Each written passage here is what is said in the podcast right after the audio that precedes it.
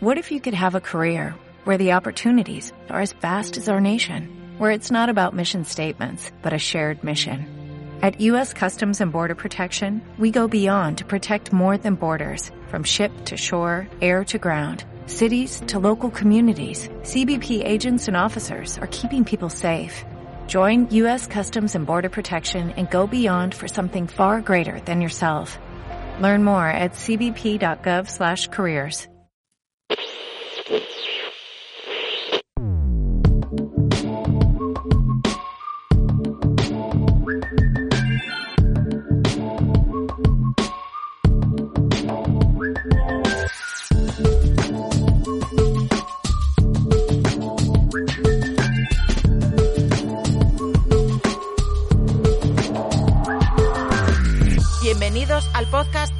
de NBA Maniacs con Helio Martínez. Hola, ¿qué tal? ¿Cómo estáis? Hoy es martes 10 de mayo de 2022 y este es el episodio 131.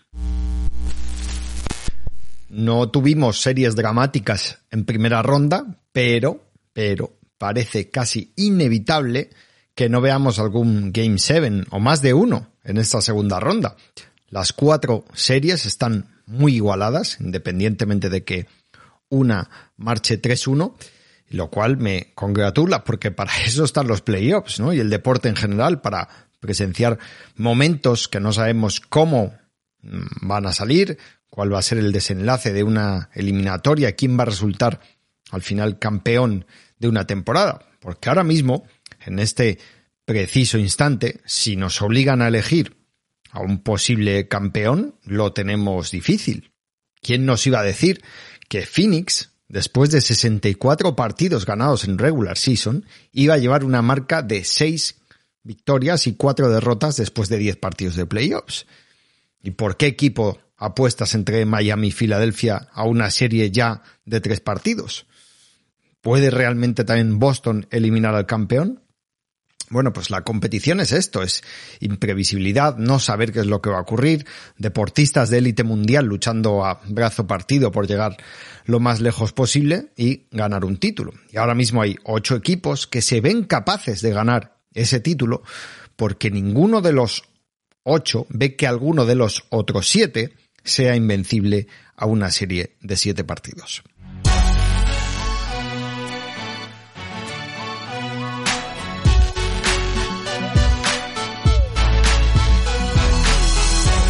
Comienzo con una serie que en cada partido ha parecido una cosa, la que están jugando Boston y Milwaukee. Van 2-2. En el primer partido dio la sensación de que Milwaukee podría terminar pasando, ¿por qué no?, en cinco encuentros. En el segundo partido, que los Celtics no iban a dejarse vencer fácilmente. En el tercero, que Milwaukee podría cerrar en su casa. En el sexto partido, no descartando incluso el quinto. Y tras el cuarto, pues que Boston tiene ahora más posibilidades de pasar que Milwaukee Bucks. Después de cuatro partidos, cada equipo ha ganado un partido y ha perdido otro en casa. Y el quinto encuentro, que se jugará en Boston, no se sabe qué pinta puede tener. Jalen Brown jugó mal el primer partido, viene el segundo. Jason Taylor muy mal el tercero, viene el cuarto, con 30 puntos y 13 rebotes. Giannis Antetokounmpo está siendo un martillo pilón, especialmente en casa, donde ha promediado 36 puntos y 15 rebotes en los dos partidos que se han jugado en Milwaukee. Es decir, el, el cuarto encuentro que se ha disputado esta noche ha sido un poco una locura, ¿no? Ha sido un partido de playoffs total, ¿eh? de los de tensión extrema, que de repente en el último cuarto los Celtics han hecho un periodo increíble, que han, creo que ha sido un 16 de 19 en tiros de campo, ¿eh? han metido 43 puntos en el último cuarto. No contaban con Robert Williams, que no ha podido jugar por molestias en su rodilla. Jalen Brown estaba con problemas de faltas, pero Al Horford se ha salido. Con 35 años y después de 132 partidos de playoffs, Al Horford ha hecho el primer partido de playoffs de su carrera con 30 puntos, ¿eh? a los que hoy ha sumado 8 rebotes y una serie en el tiro de 11 de 14. Ha sido brutal lo de Horford, ¿eh? que además ha estado perfecto en el último cuarto, han sido 16 puntos, haciendo incluso un mate en la cara a Giannis Antetokounmpo. O sea, ¿quién se esperaba esto, ¿eh? un Holford que, del que se deshicieron los Celtics hace años, le volvieron a recuperar porque confiaban en él, pues mirad la respuesta.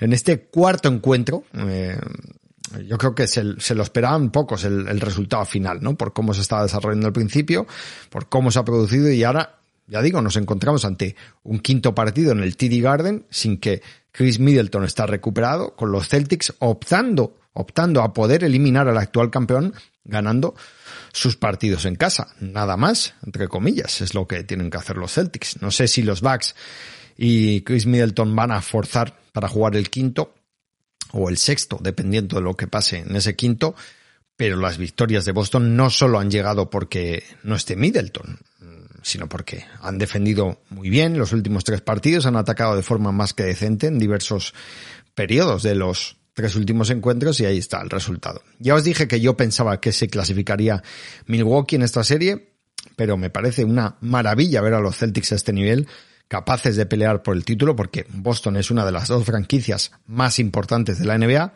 y le viene muy bien a la liga y a la inmensa mayoría de aficionados pues que estén a este nivel. La serie, la otra serie del este entre Heat y Sixers, yo creo que de momento está cumpliendo expectativas, no por juego, ya que entre la falta de capacidad de Filadelfia de los dos primeros partidos y el mal partido de Miami en el tercero, pues ambos equipos creo que se están quedando muy lejos del pico de rendimiento que pueden dar, pero con un 2-2, a las puertas también de un dramático quinto partido, pues no podemos pedir mucho más drama una eliminatoria con dos equipos que al final son candidatos al título y con varios All-Stars entre ambos equipos. Y esta serie creo que tiene principalmente cuatro puntos de atención en cuatro jugadores diferentes. El primero, como no, es James Harden. No porque piense que sea el jugador más importante de la serie, ya que considero que hay otros más importantes que él, pero de momento Harden es el único MVP que está jugando en esta serie y por tanto tiene una fama deportiva detrás de él, una responsabilidad. ¿Y qué está pasando? Pues que en los tres primeros encuentros vimos al James Harden de 2022, el que es ahora mismo un jugador de 18 puntos, 7 asistencias, 7 rebotes, menos de un 40% en tiros de campo. Y en el cuarto encuentro, pues vimos una versión que no fue ni la de 2018-2019 ni la de 2022, entre medias. 31 puntos, 9 asistencias, 6 triples anotados con un 60% de acierto, esto es fundamental, 9 de 10 en tiros libres y 16 puntos de los 27 de su equipo en el último cuarto. Ya digo, algo entre medias, una versión entre medias del Harden MVP y el Harden de hoy en día. Una versión que posiblemente sea la mejor que puede ofrecer Harden ahora mismo, pero que a su vez es o puede ser la que le valga a Filadelfia para ir a por el anillo, ya que los Sixers no necesitan que James Harden sea su mejor jugador porque ya tienen otro mejor jugador. Y ese es Joel Embiid. Ahora bien, ¿puede continuar James Harden siendo un jugador de 30 puntos, 10 asistencias y 6 triples el resto de la eliminatoria contra Miami? Permitidme que lo ponga en duda, porque en ese cuarto partido, Harden tuvo ese impacto brutal en ataque con solo 18 tiros y una efectividad en el triple muy, muy por encima de la que está teniendo en los últimos meses. No es sostenible este James Harden y además no creo que ni sea necesario que Miami ajuste mucho su plan porque Harden no puede estar metiendo más de la mitad de los triples que lanza si la defensa le presta un mínimo de atención. De hecho, el propio Harden fue bastante comedido en sus declaraciones tras el cuarto partido diciendo que nada había cambiado, que simplemente había metido algunos tiros. Y esa es la realidad, que metió algunos tiros que normalmente no está metiendo, por lo que lo lógico es pensar que lo del cuarto encuentro fue una rareza que la inmensa mayoría de partidos de James Harden deben ser alrededor de 20 puntos y 8 asistencias con un 40% o menos en tiros de campo. Harden no está siendo eh, capaz de dejar atrás a sus defensores, eh, además le están apretando bastante, especialmente cuando no está Joel Embiid en pista y es cuando más le ahogan. No ha sido, ya digo, capaz de meter los tiros, así que veo esto más de una rareza a que se convierta en lo habitual. Si Harden lleva dos años con porcentajes mediocres, menos puntos de media que antes y menos tiros libres intentados que antes, es por algo. Se habla de que James Harden tiene que ser el base que distribuya a sus compañeros y organice el ataque de acuerdo a cómo esté la defensa con él y, el resto de sus compañeros, pero no solo eso. Los Sixers necesitan que Harden meta sus tiros, aunque ahora tenga muchos menos a su disposición porque Filadelfia necesita que Joel Embiid también tenga algo de espacio para que cada canasta no le suponga un esfuerzo terrible y llegue a los finales de partido pues más cansado de lo habitual y es la pescadilla que se muerde la cola. Por tanto, Embiid necesita espacio y Harden necesita espacio. Si los dos están bien, son muy difíciles de defender, pero es que James Harden, ya digo, no es el de antes y no parece probable que lo vayamos a volver jamás. Joel Embiid. Otro de los nombres propios de esta serie. Los Sixers dependen completamente de él. Mm, Embiid es tan bueno que incluso con un Harden disminuido, Filadelfia es un claro candidato al título se vio los dos primeros partidos en los que, sin Joel Embiid en pista, los Sixers perdieron por 14 y por 16 puntos. ¿eh? Con él ya en la cancha, pues contra Miami no, no tiene nada que ver. Filadelfia ha tenido un rating ofensivo de más de 116 puntos, que es el tercero mejor de los 16 equipos que han participado en playoffs. Pero sin Joel Embiid, en los dos primeros partidos los Sixers se quedaron en 103 puntos de rating ofensivo. Es un dato equivalente al segundo peor de los 16 equipos eh, de los playoffs, solo por delante de los Bulls que fueron un auténtico desastre en primera ronda. Es cierto que Joel Embiid está disminuido por haber padecido una conmoción, por el hueso roto este que tiene en la cara y por tener que jugar con máscara, que a veces se le pone en medio y no ve, por eso sus números son peores, pero ya sabéis que es buenísimo, que marca la diferencia y que desde luego va a estar rabioso por no haberse llevado el MVP. Otro jugador importante es Kylori, y lo es porque está jugando lesionado y lo está haciendo mal. Se perdió cuatro partidos entre los dos últimos contra Atlanta Hawks y los dos primeros contra Filadelfia, y viendo el resultado de lo que ha hecho, si pudieran volver en el tiempo, yo creo que Spoelstra habría optado por dejarle otra semana más de descanso y que todavía no hubiese jugado contra Filadelfia. En el tercer partido hizo 0 de 4 en tiros para terminar con 0 puntos y 3 asistencias en 25 minutos. Y en el cuarto partido hizo 3 de 10 con 6 puntos, 7 asistencias, 4 balones perdidos en 30 minutos. Sumando los dos partidos tiene un 0 de 8 en triples y para colmo se ha resentido de la lesión en ese cuarto partido y es duda para el resto de la serie. Tiene una lesión en los isquiotibiales y estas dolencias son fastidiadas porque pueden permanecer durante meses sin que se recuperen del todo. Así que ojito a esto. Y el último gran protagonista de la serie para mí es Jimmy Butler, que ha metido 73 puntos entre los dos partidos que se han jugado en Filadelfia con un 60% de acierto en tiros de campo, que no han servido de mucho porque el resto de sus compañeros han estado bastante mal en los tiros, pero Butler ahora mismo es la gran esperanza de Miami, más teniendo en cuenta, ya digo, cómo está Kyle Lowry, que es el base titular del equipo. ¿Qué va a pasar en esta serie? Pues parece que como tantas otras en la historia de los playoffs, será el quinto partido el que dicte sentencia. Y la clave para mí puede estar desde la línea de tres puntos. No es lógico que Miami Heat siga tirando tan mal desde el triple. En temporada regular, lo recuerdo, fueron el mejor equipo de toda la NBA con un 38% de acierto. Ya en primera ronda se quedaron con un 34% y en esta van con un penoso 28,5% después de cuatro partidos. Si Miami sigue sin meter los triples y Joel Embiid domina, pues puede que los Sixers eh, salgan ganadores de esta serie. Pero si Miami vuelve a un ritmo, no ya del 38%, porque son playoffs es muy complicado, pero un 34, un 35, deberían ser ellos los que sigan jugando la semana que viene cambio de conferencia al oeste. La serie entre Phoenix y Dallas, pues es otra que cualquiera sabe lo que va a pasar, ¿no? Porque además imagino que se va a resolver también según lo que ocurra en el quinto partido. Si lo gana Phoenix esta noche, dudo mucho que se les escape. Pero ¿lo van a ganar los Suns? Porque si Chris Paul está como ha estado en los dos partidos en Dallas, me extraña. Justo además, en el fin de semana en el que ha cumplido 37 años, que debido al nivel que ha mostrado en las últimas tres temporadas, a veces se nos olvida la edad que tiene, pero ya tiene también 37, como LeBron. Ha disputado, ya digo, dos partidos bastante malos en Dallas. 12 puntos, 4 asistencias y 7 balones perdidos en el Game 3 y 5 puntos, 7 asistencias, 2 pérdidas y eliminado por faltas en el cuarto encuentro. De hecho es que en este último partido solo pudo jugar 23 minutos por los problemas de falta y no fue un factor, desde luego. Es algo que mm, tampoco debería pasar lo de, mm, lo de Chris Paul, ¿no? Porque solo fue la cuarta vez en 139 partidos que ha jugado en playoffs que termina eliminado por faltas. Pero es que Chris Paul es absolutamente capital para los Suns, ya lo sabéis. Mm, siguen siendo favoritos, ya que pese, ya digo, a este bajón de rendimiento de Chris Paul, dos partidos nada más, eh, que aquí no, no estamos, no estamos para que suenen las alarmas, ¿no? Han tenido, al final, Finis ha tenido opciones de victoria hasta los últimos minutos de ambos encuentros, es cierto, no en el último segundo, pero sí hasta el, que quedesen 3-4 minutos, ¿no? En Dallas. Pero vamos a ver cómo se da el quinto. Insisto que estos encuentros, eh, estos quintos encuentros con un 2-2 en el marcador, suponen jugarse gran parte de la temporada en 48 minutos y en un solo partido, pues ya sabemos que puede ocurrir cualquier cosa y que gane cualquier equipo por mmm, aparentemente ser mucho peor que, que, el gran favorito, ¿no? Que no es el caso tampoco de Dallas. Son peores que Phoenix, pero no muchísimo peor.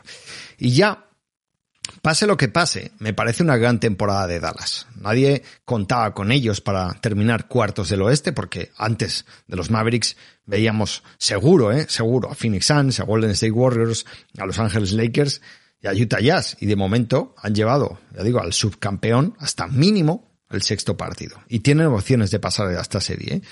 Y es gran parte gracias a Luka Doncic, porque aunque ya nos hayamos acostumbrado a esa grandeza que tiene en el juego, hay que seguir recordando la salvajada que está haciendo cada vez que su equipo se mete en playoffs, porque después de 20 partidos jugados de playoffs en su carrera, solo Michael Jordan y Will Chamberlain llevan más puntos que él tras esos 20 partidos. ¿eh? Lo digo por ponerlo en contexto porque es que es una burrada lo que hace Luka Doncic cada vez que juega playoffs. Pero no solo Doncic, también hay que dar mérito a los compañeros que han metido los triples cuando debían, como el otro día Dorian Finney-Smith, a Jason Kidd haciéndole bien en el banquillo y a la directiva trayendo piezas que han funcionado y saneando la situación mm, eh, al, gusto, pues aquí podemos decir que a unos les gustó más lo que hicieron y a otros menos, pero sanearon la situación que había el verano pasado cuando eh, estaba la cosa muy caliente en la planta noble de la franquicia, ¿no? Entre directivos, eh, consejeros, asesores, etcétera, ¿no?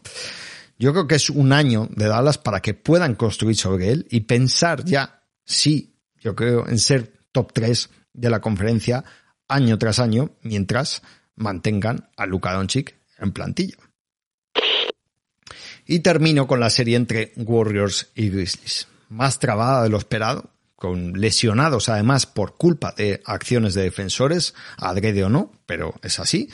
Con un partido tremendo de Jamoran que metió 47 puntos, con un cuarto encuentro que los Warriors han sido un desastre en ataque, pero que lo sacan adelante pese a todos los problemas que tenían, que eran unos cuantos, ¿eh? Steve Kerr ausente por ser positivo en COVID, Mike Brown fichado por Sacramento Kings 24 horas antes y actuando de entrenador jefe para ese partido por la ausencia de Steve Kerr, enterándose también antes del, horas antes del partido que Adrian Payne, que es uno, bueno, era uno de los mejores amigos de Draymond Green, había sido asesinado a punto de pistola ese mismo día. No me extraña que los Warriors tuviesen una noche complicada en este cuarto partido polémica en esta serie está viendo para dar y tomar por varias acciones que han tenido eco más allá de los partidos. En esta eliminatoria, Draymond Green ha sido expulsado por flagrante tipo 2 en el primer partido. Dylan Brooks ha lesionado probablemente para el resto de la temporada Gary Payton, siendo Gary Payton agente libre en unos meses. Eh, y el mejor defensor también para tratar de frenar a Jamorant. El propio Morant hizo una especie de zancadilla a Stephen Curry en uno de los partidos. Desmond Bain se tiró como un toro hacia la parte baja del cuerpo de Jordan Poole luchando por un balón en una jugada de ese tercer partido. Jordan Poole agarró de la rodilla Morant durante ese mismo partido también y parece ser, aunque no hay evidencia al 100% que lesionó a ya Morant tras esa acción y Morant no pudo jugar en el cuarto encuentro. Y ese, este cuarto partido ha sido el que ha podido decidir el destino de la serie sin que el mejor jugador de los Grizzlies estuviese en cancha. Porque ese cuarto partido, ya digo, ganado por Golden State sin Morán, los Warriors se pusieron por delante en el marcador por primera vez cuando quedaban 45 segundos. Una noche mala en el tiro para Golden State, que sacaron adelante gracias a Stephen Curry, que hizo Un gran encuentro, sobre todo en los minutos finales. Terminó con 32 puntos y 8 asistencias. Fue el mejor de largo, además, en los momentos apretados. Y Draymond Green haciendo una defensa fantástica en esa última jugada, poniendo un tapón. ¿Y por qué? Entre Jaren Jackson y Dylan Brooks hicieron un 12 de 40 en tiros de campo ante la ausencia de Morant. Y así es muy difícil ganar. Jackson hizo ayer un 0 de 7 en triples. Por eso os dije la semana pasada que los Grizzlies habían perdido en esta serie el partido que no debían perder cuando Jackson hizo 33 puntos con 6 triples para empezar la serie. No sé si el resumen es de la que se están librando los Warriors, pero eso es lo que me viene a la cabeza ahora mismo. Por otro lado, habrá que ver, ya como una anécdota aquí al final, pero a ver si lo del positivo de Steve Kerr afecta en los próximos días de algún modo en los Warriors con algún otro contagio. Eh, han filtrado que, bueno, que Steve Kerr ha estado usando mascarilla en los últimos días. No sé, Golden State lo tiene de cara para pasar a las finales del oeste por primera vez desde 2019 y esa eliminatoria comenzará el lunes que viene, el lunes 16, si no hay necesidad de Game 7 en alguna de las semifinales de conferencia, o el miércoles 18, si alguna de esas series sí necesita de un séptimo partido.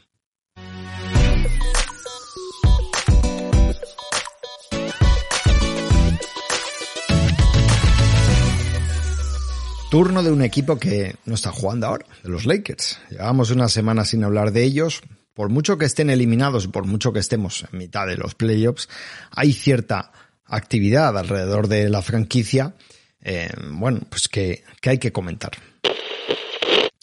La situación ahora mismo, ya sabéis la que es, los Lakers no tienen entrenador y están buscando uno entre varios candidatos. Los candidatos, de momento, parece ser que, bueno, Mark Jackson es uno de ellos, lleva sin entrenar desde 2014 y Terry Stotts, despedido de su puesto de entrenador jefe de Portland Trail Blazers hace ahora un año, fue en junio del año pasado.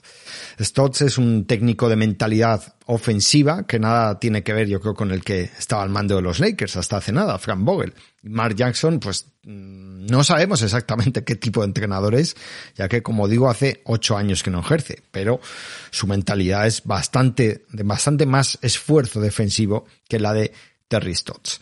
Así que, ahora mismo los Lakers parece que buscan un entrenador sin tener muy claro qué es lo que quieren. Parece que se van a ir reuniendo con diferentes técnicos y eso es la sensación que da, ¿no? Y que el que mejor se venda ante los que deciden, pues se quedará con el puesto.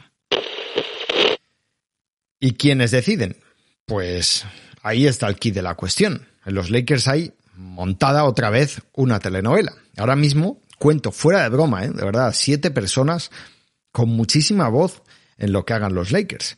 Y si los siete fueran mm, todos a una, pues no pasaría nada, pero hay perfiles muy diferentes, con diferentes intereses, cada uno tiene una opinión y entre varios de esos siete se han echado la culpa unos a otros a través de filtraciones a los medios sobre por qué se ha fracasado de manera tan estrepitosa esta temporada. ¿Quiénes son esos siete? ¿Te está gustando el podcast? Para poder seguir escuchándolo y acceder al resto de episodios que publicamos, es necesario que te suscribas a Extra NBA Maniacs. Además del podcast, con tu suscripción podrás acceder a todo NBA Maniacs sin publicidad, leer nuestros artículos exclusivos, recibir nuestra newsletter semanal y acceder a la comunidad de Discord, lugar donde redactores y suscriptores comentamos el día a día de la NBA. Ya sabes, información y entretenimiento sobre la NBA sin amarillismos ni publicidad Entra en esta nbamanias.com y suscríbete.